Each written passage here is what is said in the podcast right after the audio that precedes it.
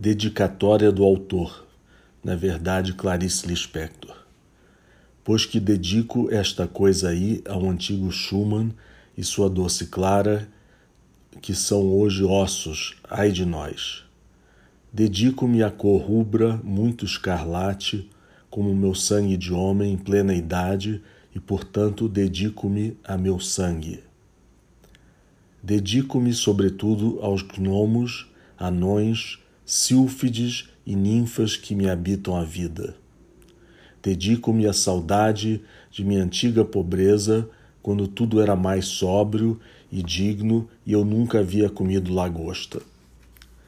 Dedico-me à tempestade de Beethoven, à vibração das cores neutras de Bach, a Chopin que me amolece os ossos, a Stravinsky que me espantou e com quem voei em fogo a morte e transfiguração em que Richard Strauss me revela um destino, sobretudo dedico-me às vésperas de hoje e a hoje, ao transparente véu de Debussy, a Marlos Nobre, a Prokofiev, a Karl Orff, a Schomberg, aos dodecafônicos, aos gritos rascantes dos eletrônicos, a todos esses que em mim atingiram zonas assustadoramente inesperadas, todos esses profetas do presente que a mim me vaticinaram, a mim mesmo a ponto de eu neste instante explodir em eu.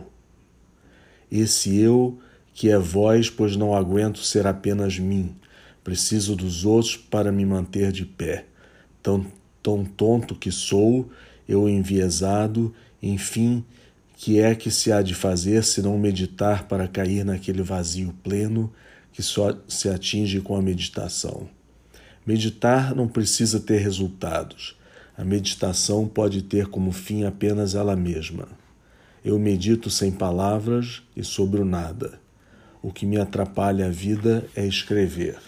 E não esquecer que a estrutura do átomo não é vista, mas sabe-se dela. Sei de muita coisa que não vi, e vós também.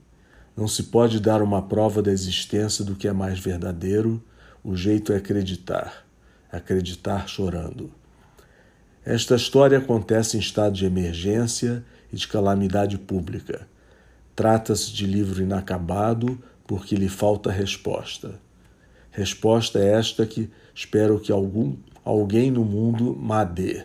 Voz é uma história em Technicolor para ter algum luxo, por Deus que eu também preciso. Amém para todos nós.